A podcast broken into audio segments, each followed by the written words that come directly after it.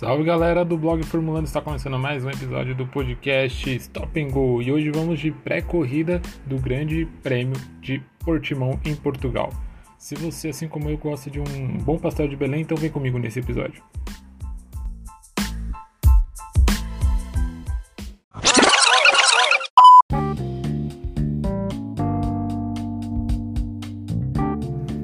Bem, estamos de volta aqui com mais um episódio do podcast. E, e, hoje vamos aqui com o um episódio de pré-corrida do Grande Prêmio de Portugal, que acontece nesse domingo, né, dia 2 de maio. É um grande prêmio que vai ser lá em Portimão, em Portugal. Portugal que já é um, já é um, um país até que conhecido da Fórmula 1, já tivemos grandes prêmios lá antes, né, que ocorreram antes na história da, da Fórmula 1 e que ficou um bom tempo fora do calendário. É um país que ficou muito tempo fora do calendário e voltou ano passado é, com esse mesmo circuito, né, o Grande Prêmio de Portimão, na verdade a estreia desse circuito na Fórmula 1. E esse ano estamos novamente com, com esse circuito de Portugal, que foi decidido ali já no final do, do dos últimos instantes né, do calendário da Fórmula 1 para 2021. E o GP de Portugal entrou ocupando a terceira corrida do calendário. Bem, é, ano passado foi uma corrida muito boa, eu diria até que foi uma das, das principais, ou a principal corrida do ano, em sentido de, é, de agrado mesmo, de, de, de, qualidade da corrida, né, de performance dos carros, de, de briga dentro da pista, enfim, entre outros fatores. É, eu gostei muito, eu digo até na verdade que foi o melhor GP do ano passado para mim que eu assisti. Gostei muito, muito, muito, muito do GP de Portugal. E esse ano espero ver uma coisa bem parecida com o que eu vi no último ano. Eu acho que muita gente também espera isso, né? Muito pelas condições da pista, pela, pelo que mostrou um pouco dos treinos, né? A gente vai falar disso aqui um pouquinho também. Mas uh, o GP de Portugal, o traçado da pista, ele é sensacional, né? Um GP que muitos pilotos gostam do traçado da pista, tem aquela questão do, das elevações, né? Partes altas e parte baixa da, da pista, muita subida, muita descida, que causa aquele efeito de frio na barriga, né? que alguns pilotos até comentam.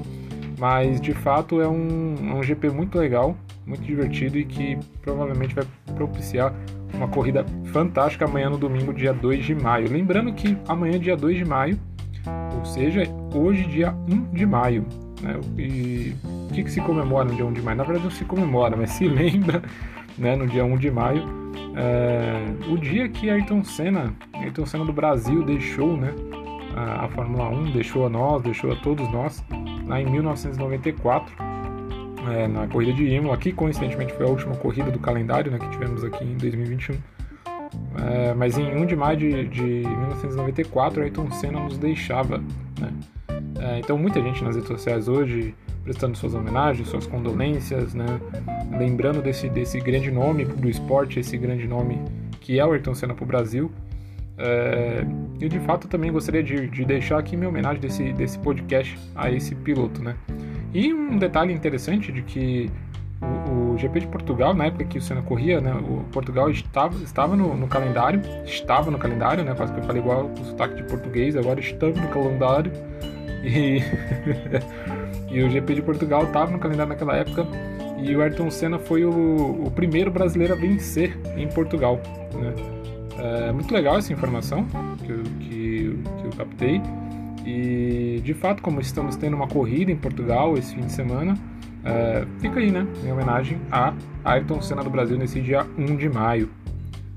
Dando continuidade aqui, é, ah, inclusive falando até sobre homenagens, né? Hoje a, a equipe Haas, na verdade, trouxe o seu carro para a pista com uma homenagem na, no bico do carro, né? Uma homenagem a Martin Shepard que ele era um integrante da, da Haas e faleceu recentemente, né? E aí homenagearam, ele era um mecânico, se não me engano, alguma coisa assim, ou mexia com a parte mecânica do carro na equipe. E ele foi homenageado, então o carro vai, todo, os dois carros da equipe, né, vão entrar na pista é, nessa corrida com o nome Martin Shepard no, nos bicos, né?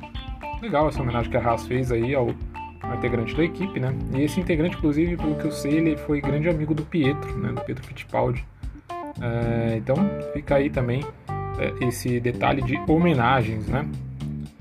Bem, mas vamos falar então logo do, do pré-corrida, do que a gente tem para esperar, do que, a gente viu aí nesse fim de semana. Lembrando que teve um, um, um, já tem, né?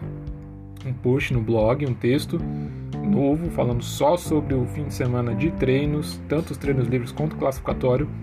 Tivemos bastante coisa legal acontecendo, né? E uma situação incomum que eu cito no texto, e aqui eu vou até retratar um pouco maior, que é as, as, as condições de situação da pista, né? Que, que a gente pode esperar para a corrida de amanhã? Não muito diferente do que a gente viu hoje, não muito diferente do que a gente viu ano passado, na verdade. É, a pista, apesar do ano passado ela ser uma pista nova e não tinha muita borracha na pista, então os carros não conseguiam segurar muito tempo, é, muita velocidade, aliás, né? não conseguiam, tinham dificuldade para aquecer o pneu, é, era, uma, era uma pista nova, então, além do traçado ser um traçado novo em que os pilotos estavam aprendendo a cada volta, mas tinha muita questão do, do asfalto, né, que ele era muito novo, pouco emborrachado, e isso fazia com que os carros saíssem da pista toda hora, perdesse a traseira, desse uma deslizada, um toquinho ali, outro aqui. E de fato a gente viu isso acontecendo também no treino livre, é, seja na sexta ou no sábado, mas isso no sábado no caso hoje, mas isso aconteceu bastante nos treinos, né? Então eu acredito que seja uma condição que a gente vai ver na corrida também.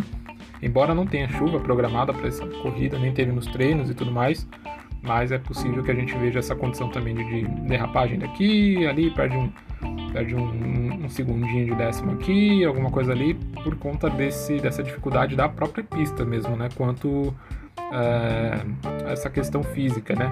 A pista é muito nova, o asfalto é novo, tem também a questão do, dos compostos dos pneus, né? A fabricante, a Pirelli, fabricante do, dos pneus, mandou para o conjunto de, de composto de pneus dessa corrida o composto C1, C2 e C3.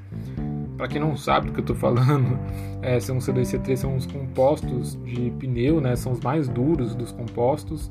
É, depois, mais pra frente, eu, eu, pretendo fazer até um, um texto no blog, um, um, podcast voltado a essas partes mais técnicas, assim. É, mas vamos ver o que, que, que desenrola disso para ver se eu se eu trago aqui essas informações. Mas o importante é que eles trouxeram esses compostos mais, mais duros para a corrida e aí os pilotos começaram a testar né, nos treinos livres e no classificatório. E o, e o pneu que mais se deu é, mais se deu bem com a pista foi o pneu médio, né? Que é o pneu que alguns pilotos vão largar amanhã, outros não. Depende muito da estratégia aí que foi escolhido no, no, no a, nas classificações, né, no Q1, Q2 e Q3. Por exemplo, na Ferrari a gente tem duas situações, né? Um vai largar de pneu médio, outro vai largar de pneu macio. Se eu não me engano, Sainz larga de pneu macio e Leclerc larga de pneus médios né, na corrida. Então, o que a gente pode esperar, assim, o pneu médio ele vai um pneu que vai durar mais tempo, então provavelmente os, os carros todos vão para uma parada só nessa corrida, devem começar é, num ritmo um pouco mais forte, uma pegada um pouco mais forte, e com o tempo mantendo isso, né? Vai ter erro de traçado? Provavelmente vai ter erro de traçado. A FIA já, já, já ante, antecipadamente delimitou né, os limites de pista. Todos os pilotos praticamente erraram alguma vez no treino o limite de pista. É, eu não me lembro assim, não sei de cabeça para dizer, ah, fulano não, não errou o traçado, não excedeu todo mundo, todo mundo praticamente excedeu ali o seu limite de pista permitido pela FIA e pela organização da, do GP. Bem, essas são as condições pro GP de Portugal, né? Então a gente espera ter um, uma corrida aí bem parecida com a corrida do último ano, né? É, embora a pista esteja um pouquinho mais usada nesse ano, mas que ainda assim tem um asfalto meio sabão, né? com aquele efeito meio sabãozinho onde todo mundo pode girar a qualquer momento. Podemos esperar que o Mazepin vai girar? Não sei. Inclusive aí eu queria até fazer agora o meu momento Mazepin. Por que, eu queria fazer meu momento Mazepin aqui? Bem, é, o piloto, né, ele vê nas mídias sociais, na última semana, acho que no último podcast eu até citei isso, no giro de notícias, falando que ele reclamou, que ele não estava sendo ouvido pela equipe, que ele, que ele era menos privilegiado pela equipe, tudo mais e tal, né? Que, ele, que a equipe não olhava para ele, né? Dava toda a atenção pro Mick Schumacher. E aí duas coisas aconteceram muito engraçadas nesse fim de semana. Uma é que logo no treino 1, não lembro se foi no treino livre 1 ou no treino livre 2, mas o Mazepin estava na pista e aí o, ele estava acho que no setor 3 da pista, eu não lembro exatamente qual curva, mas o Mick apareceu do lado dele e cortou ele por fora e aí ele perdeu velocidade e tudo mais. E foi, enfim, uma condição assim, não chegou a se tocar, não teve que não girou o carro nem nada, mas eu lembro do Mazepin mandando um rádio para a equipe perguntando What the fuck you doing, né? Tipo, o que, que ele tá falando? O que, que ele tá fazendo, aliás? e, o, e a equipe responde: Desculpa, Mazepin, a gente não te avisou que o, que o Mick estaria, que estava na pista, ele está fazendo treino de classificatório. E aí ele ficou meio bravo e tal. E aí eu lembrei novamente dele reclamando que o Mick é privilegiado, né? Que, o, que a equipe esquece dele, dá atenção toda para o Mick. E de fato, nesse, nesse caso, a equipe realmente esqueceu do Mazepin, esqueceu de dar a informação para ele. E isso fez com que o Nikita ficasse um pouquinho irritado aí com a situação, né? Mas vale lembrar também que o piloto também, né, ele sempre é envolvido com essas coisas de falar demais e tudo mais, né? Mas um, um fato curioso sobre o Mazepin é que ele não rodou, né? Não rodou em momento nenhum na prova, não rodou é, na prova que eu digo de classificação, né? No, não rodou no, nos treinos livres. Eu acho, né, minha opinião pessoal sobre isso é que por conta do Mazepin não ter tido tempo para treinar no seu simulador, ele não pôde treinar como rodar ou a, a curva que ele rodaria da melhor forma possível. Então, esse, essa é a minha opinião sobre isso, né? Não deram tempo pro Nikita Mazepin treinar seu rodopio e, e por conta de não ter simulador, ele não pôde treinar aí aonde rodar ou quando rodar. Mas esperem que amanhã vem, amanhã vem. Cedo ou tarde a justiça nunca falha.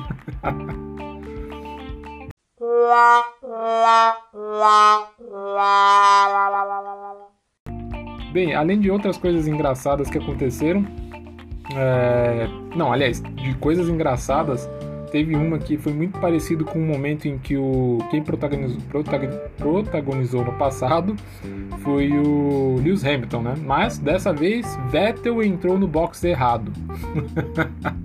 Para quem perdeu esse momento, talvez alguém deve ter feito, ter feito um vídeo, né?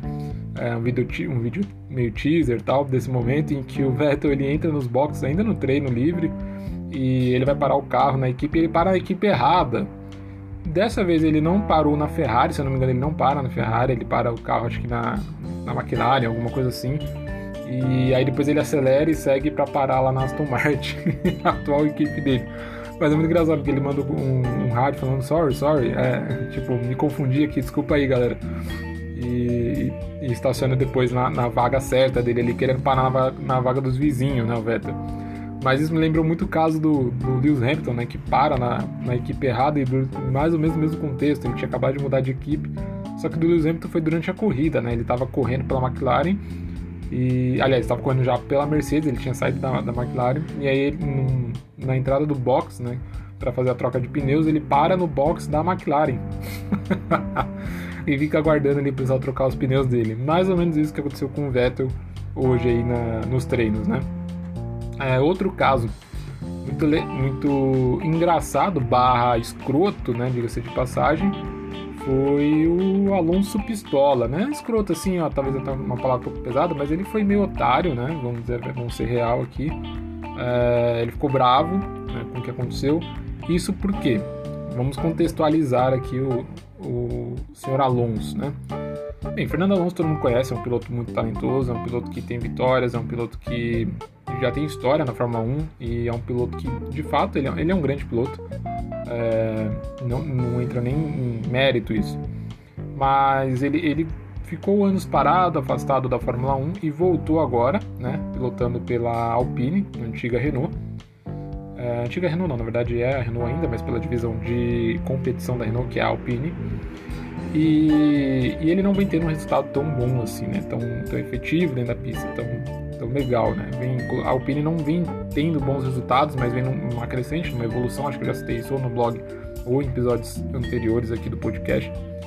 Mas o fato é que o Alonso ele vem tendo uns resultados questionáveis, né? E por acaso nesse nessas sessões de treino, né, do Grande Prêmio de Portugal, é, o piloto teve um rendimento muito abaixo do seu companheiro de equipe, né? Que é um companheiro de equipe bem é, apagado em relação a outros nomes do grid, não que seja um piloto ruim, mas que tem um nome é, um pouco menos relevante dentro do grid, que é o Esteban Ocon, né?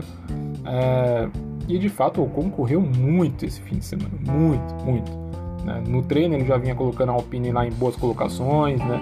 Não só no treino livre, mas aí na, na na, no treino classificatório, inclusive no, no, último post do blog, né, que eu falo sobre os treinos, eu coloquei até embaixo uma imagem sobre o momento em que o Ocon ficou em primeiro, liderando lá no Q3 o, no Q3 ou no Q2, eu não lembro agora, mas acho que foi no Q3, quando ele lidera, né? Ele fica em primeiro lugar com a volta mais rápida da pista, né? Então eu falei até momento para printar isso, porque o Ocon de fato fez uma volta muito boa, né? Voltas muito boas no, no treino, tanto no, no, treino livre quanto no classificatório, e conseguiu levar o carro até o Q3 no classificatório, né? O que, do Q3 não, até o Q1, na verdade, que começa do Q3, Q2, Q1, né? Então ele levou até o Q1, na verdade, né? Sendo que a Alpine às vezes estava sendo desclassificada já no, no Q3 ou no Q2 e tal mas ele conseguiu levar o carro até o Q1 e ainda conseguiu um resultado tão bom que ele ficou na frente da McLaren do Lando Norris, que é um piloto que vem numa ascendência muito grande, e na frente das duas Ferraris, né? E aí a gente fala de duas Ferraris, uma do Leclerc e uma do Carlos Sainz, que é uma briga interna muito boa e que vem num rendimento muito bom. Então assim, o Ocon de fato ele cravou uma volta, ele cravou voltas muito boas e um resultado muito superior a quem se tinha uma cobrança maior e se esperava mais, que é o Alonso, né? Por outro lado, por outro lado, o Alonso ele fez voltas muito medíocres, na minha opinião, tá? É, medíocre não por rendimento, não porque ele está longe das pistas, não, não porque ele é um mau piloto, quer dizer. Talvez ele ainda está precisando se adaptar mais ao carro, mais ao, ao estilo de pilotagem, mais à volta à Fórmula 1, e aí ele volta num circuito no qual ele não tinha tanto conhecimento e tudo mais, então ele volta ainda abaixo em situações não muito favoráveis para ele, né? Mas o fato é que ele teve um rendimento ruim, ele correu e ficou muito, muito, muito abaixo do Esteban Ocon. E quando ele foi desclassificado ainda lá no Q3, chamaram ele né, para fazer entrevista ali, ali no, no cercadinho da, da Fórmula 1, a Mariana Becker, né, na transmissão ao vivo chamou ele para fazer uma entrevista e o Alonso teve uma atitude um tanto quanto comum até dele, porque ele, ele tem esse tipo de atitude, tinha, né, antigamente esse tipo de atitude é, muito como característica dele, mas ele novamente veio com aquele papinho papinho Alonso, né, perguntado ah, Alonso, o que, que você, o que aconteceu, né, o que que, por que que deu, deu ruim, em outras palavras, o que que deu ruim, né, o treino, e aí ele, ah, não tô entendendo, que é, não tô conseguindo entender. Largou de mão a entrevista e saiu andando, né? Bravo, puto. Ignorando totalmente as perguntas da, da Mariana Becker, que só tava fazendo o trabalho dela ali, né? E de fato é isso, né? O, o Alonso ficou pistola por essa questão, é, mas assim, ele não tem que cobrar, ele não tem que cobrar o piloto ou com a equipe, nada, ele tem que se cobrar disso. Sei que muito, tem muita gente que torce pelo Alonso, eu também torço, também torço de certa forma pelo Alonso, que ele tem um, um retorno para a Fórmula 1 muito bom. Ele foi um ótimo piloto. Quando ele saiu da Fórmula 1, eu lembro de ter feito até. ter comentado sobre isso, falado assim: Poxa, a Fórmula 1 está perdendo um, um, ótimo piloto hoje em dia. E ele volta agora, então eu espero que ele tenha um rendimento bom. Mas sabemos também que ele é muito polêmico nessas questões e. Ao mesmo tempo que eu quero que ele melhore, evolua dentro da pista, que ele possa melhorar também fora da pista, né? Enfim, cada caso é um caso, né? Tirando o Alonso Pistola, tivemos o Vettel aí que errou o box, né? Tivemos o Mazepin. É, uma coisa que eu queria comentar, eu até falei aqui agora rapidamente, né? Que o Lando Norris é, cravou ali o seu, o seu, a sua posição ainda, né? Dentro dos, dos 10 melhores na, na classificação. Mas tivemos um, um caso muito, muito curioso aí da, da McLaren, porque a McLaren não rendeu bem, no geral, num, num todo, se a gente observar num todo, né, a, a, classificação e os treinos livres, a McLaren não correu bem. Eu diria até que a McLaren meio que estava procurando um passagem de Belém, acordou mais tarde, o fuso atrapalhou, não sei o que aconteceu na McLaren, mas ela de fato não apareceu nos treinos do, os treinos livres né, da manhã da, da, da manhã da tarde da sexta-feira e do sábado, né? Isso porque a McLaren estava com um rendimento meio caidinho, comparado ao ritmo que ela já vem apresentando é, dentro de, de, um, de um contexto das outras corridas, né? Bem, a McLaren abaixo da meta é, não é de se esperar, a gente, pelo que eu já vinha dizendo algumas vezes no blog, e agora e eu também recentemente já disse isso também no meu podcast, a McLaren ela vem numa ascendência muito alta e eu acredito que ela e a Ferrari devem cravar uma, uma briga muito grande aí pelo terceiro lugar. Mas hoje hum, em Portugal não correu bem. Isso foi marcado principalmente pelo Daniel Ricciardo. Né? É, a gente teve uma, um treino livre onde ele até que foi, esboçou alguma coisa bem mediana ali no, no treino livre. Eu não vou dizer que foi ótimo, porque foi mediano, assim, se a gente parar para pensar. Mas ele até que conseguiu um, um resultado ali no, no, treino livre. Quando chegou no classificatório, ele caiu ainda no Q3, né? E, e isso é o, assim, eu acho que é a, a coisa mais que espantou muita gente, né? Porque o Daniel Ricciardo de fato não é um piloto ruim, ele é um piloto bom, ele está correndo num carro excelente, numa equipe muito boa, que vem crescendo bastante, mas caiu ali no, no Q3, né? Não chegou nem a se classificar no Q3. Ele, ele, perde, ele saiu no Q3 junto com quem? Com as duas raças, ou seja, que na minha opinião e de muitos é, é a pior equipe do grid hoje em dia. E ele sai junto com a Haas, sai junto com o Latifi, né? Da, da Williams, e, e, junto com quem mais, se eu não me engano aqui, Lance Stroll. Sai junto com Lance Stroll também. Bem, Daniel Ricciardo acendeu uma luz ali, né, da, da equipe. Acho que a equipe claramente não vai não vai chegar a tomar atitudes extremas e cobrar tanto resultado dele. Sabe que ele ainda está no processo de adaptação, né? Ele saiu da, da Renault no último ano e veio para McLaren, mas mesmo assim o rendimento dele tem que pelo menos chegar perto ali do, do Lando Norris, né? Ele tem que conseguir pelo menos equalizar os pontos, né? Garantir com que é, a equipe fature pelo menos dois pontos, seja um mais, outro menos, mas que eles que os dois carros entrem na zona de pontuação. Com esse resultado é, da classificação, eu não, eu não vou dizer que eu acho que o Ricardo não vai pontuar, eu acho que sim. Acho que a McLaren tem carro para isso e deve conseguir sim colocar os dois carros na zona de pontuação na corrida. Mas é, a corrida vai ser muito mais difícil para o Daniel Ricciardo, né? Largando da onde ele vai largar, a corrida tende a ser a muito mais difícil para ele nesse momento. É, e a briga interna da equipe também. Então, assim, se o Ricardo estava procurando mais, mais chance, mais equipe, uma equipe que desse mais condições para ele, está na hora dele começar a mostrar esse resultado. Então, não talvez nessa corrida, mas daqui para frente que ele comece a acelerar um pouco mais sua adaptação, né? Que ele comece a mostrar para que ele veio dentro da McLaren acho que a equipe deve esperar isso dele. Isso é o, a minha visão do que eu vejo, do que minha visão do que eu vejo é ótima, né? Mas essa é a minha visão da, da McLaren sobre o piloto. É, por outro lado, a gente tem a Ferrari, eu citei aqui, né, é, rapidamente, mas a Ferrari tá com uma briga interna que para mim seria, eu diria até que é a melhor briga interna do, das equipes hoje dentro do, do grid e a gente tem Carlos Sainz e Leclerc disputando essa briga. Né? Carlos Sainz que ainda estava aquecendo, ele estava no processo de adaptação ali da equipe, mas que agora aparentemente o, bichão chegou. Né? Ele colocou tempos maiores do que o do Leclerc, tanto nos treinos livres quanto no classificatório. Ele conseguiu estabelecer uma, uma, uma média muito alta, ou média boa, assim, comparado ao que ele estava apresentando Tá, eu vou considerar que ele, a média dele, na verdade, era, já era boa, né? Mas ele conseguiu melhorar nesse, nesse, nesse final de semana agora. E, e aí o que eu vejo é uma briga, uma disputa interna de equipe que vai ser uma das melhores do ano. Assim. A gente, por um lado, tem o Carlos Sainz, que é um piloto já um pouco mais experiente, que é um piloto que já veio de uma, uma escuderia como a McLaren, que é uma, uma, uma escuderia muito boa. E do lado oposto dele, a gente tem Charles Leclerc, que é um piloto jovem, muito talentoso, tão talentoso quanto qualquer outro piloto, quanto Marcos Verstappen, quanto qualquer outro, é, que é osso duro de roer dentro da pista, né? não entrega posição tão fácil. E coincidentemente, os dois vão largar disputando, é, disputando posição ali logo no grid de largada. Né? Então vamos ver como é que vai ser essa, essa largada amanhã. Mas voltando ao contexto de Sainz e Leclerc, eu acho que essa briga vai ser muito boa, mas vai render muitos pontos para a Ferrari.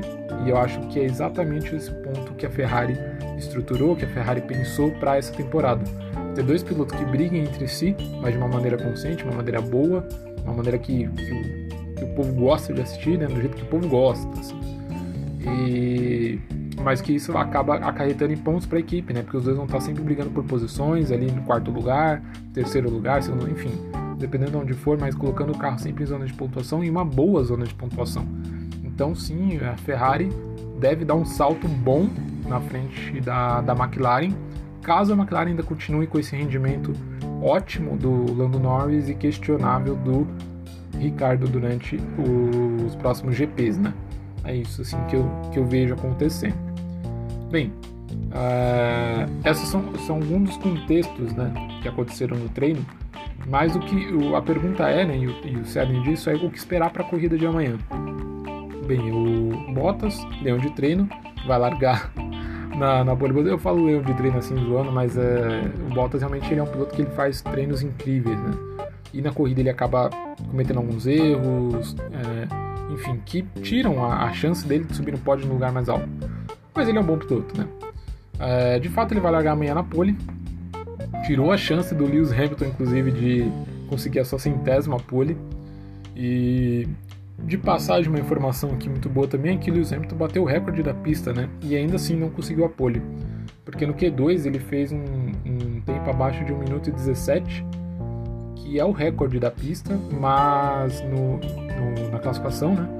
Só que na hora de para pro, pro Q1, ele devia tentar refazer aquela volta perfeita dele, ele não consegue. E aí ele acabou pegando o segundo lugar e ficou um décimo atrás só do Bottas e vai largar no segundo lugar. Mas é, a, a, a, coisa interessante aí a se ver é duas coisas, né? Uma que essa pista, é, todos os pilotos em unanimidade praticamente erraram algum setor dessa pista. E o setor que eu mais notei onde os pilotos erram é o setor 3. Essa pista é dividida em três setores. O primeiro setor com velocidade alta, média, né, uma, uma curva bem difícil em onde os limites da pista devem ser respeitados, que é logo a curva 1, é uma curva para a direita, né, depois de uma descida, e o setor 2, que é o setor onde mais tem curvas, e o setor 3, setor 3 que é o setor com maior velocidade, um setor de alta velocidade. É, muitos pilotos erraram no setor 3, né? Perderam de alguma forma o carro, enfim, é um setor que eu vi muita gente errando, seja no final do setor 2 ou no começo do setor 3 perdendo aderência, é, perdendo. excedendo o limite de pista, em algum ponto os pilotos erraram, tiveram dificuldades no setor final do setor 2 ou no setor 2 e no setor 3.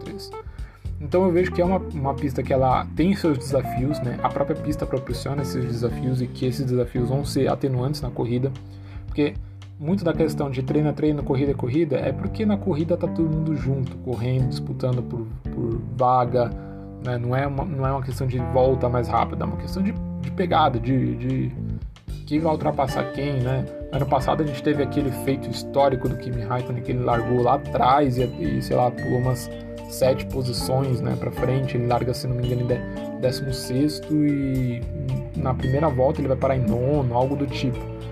É, então a gente pode ver esse tipo de coisa amanhã e deve ver esse tipo de coisa amanhã por conta da própria pista, das condições da pista. Hamilton largando em segundo, na minha opinião, ele vai na segunda, na segunda curva, né? Ainda na primeira volta, ele já vai estar na frente do pelotão. Isso porque a primeira curva é para a direita e se ele minimamente fizer uma boa largada, ele consegue ultrapassar o Bottas ainda na primeira curva. É, isso não é espanto para ninguém, na verdade. Quem larga no, no segundo lugar nessa pista de Portimão vai ter um pouco mais de vantagem. É, por outro lado, a gente tem o Max Verstappen que reclamou muito do carro, soltou os palavrões ali depois do treino, né? Ele, ele ficou muito satisfeito com, com, a, com o treino classificatório, né? Ele viu que o carro estava com alguns problemas mecânicos. É, e no final do treino ele solta aqueles palavrões ali para a equipe, estressado, bravo com rendimento e tudo mais. Mas eu vejo ele brigando ainda assim, ali pelo, pelo terceiro lugar.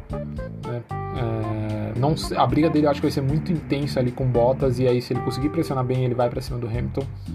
Mas se o Hamilton tiver uma inteligência de piloto excelente que ele tem, ele vai abrir vantagem logo no Ele vai utilizar da, das dificuldades da pista para abrir vantagem com o Bottas, e o Bottas vai criar um grau de dificuldade ali pro, pro Verstappen, que caso o Verstappen demore um pouco a mais para ultrapassar o Bottas, essa vantagem vai ser difícil de pegar depois no, no Lewis Hamilton, a não ser que seja uma questão de parada ou algo do tipo. Mas se, se partindo desse conceito bem conservador assim, de, de, de corrida, né? na minha opinião, Hamilton ultrapassa Bottas logo no começo, na primeira volta ainda, Bottas fica um pouco para trás, Hamilton começa a abrir um pouco de vantagem, o Bottas fica segurando o Verstappen, o Verstappen quando passa tem dificuldade da pista, tem dificuldade de tempo, dificuldade de tanta coisa, que vai demorar para chegar na traseira do Hamilton, e aí nesse, nessa figura Hamilton ganharia o GP.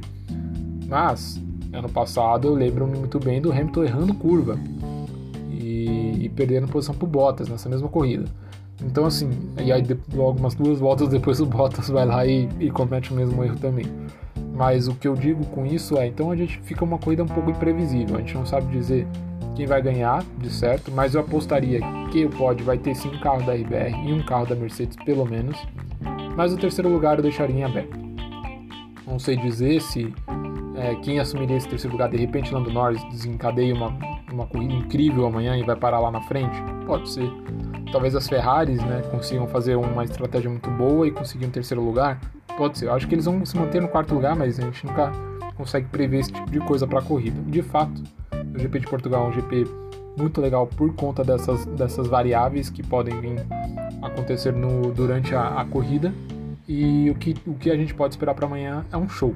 É isso, né? Uma corrida cheia de altos e baixos. Literalmente, né? Porque a pista tem suas descidas, suas subidas, mas cheia de altos e baixos. Acho que vai ser uma corrida bem divertida, uma corrida com bastante dinâmica. Diferente de alguns circuitos que a gente sabe só pelo grid de largada, a gente sabe mais ou menos como vai terminar a corrida.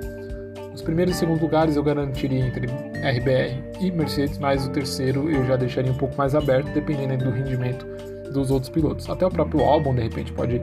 É, é, álbum não, desculpa. Eu achando que o álbum ainda estava na, na, na, Red Bull, eu comendo bola, né? Mas o Sérgio Pérez, né, Checo Pérez, ele pode vir aí de repente roubar esse terceiro lugar do próprio Max Verstappen ou do Bottas, a gente não sabe ali de repente quem é que vai conseguir encadear a volta melhor, né, quem vai conseguir fazer uma corrida melhor. Mas vamos ver, vamos ver o que, que vai dar amanhã, acho que a corrida vai ser boa.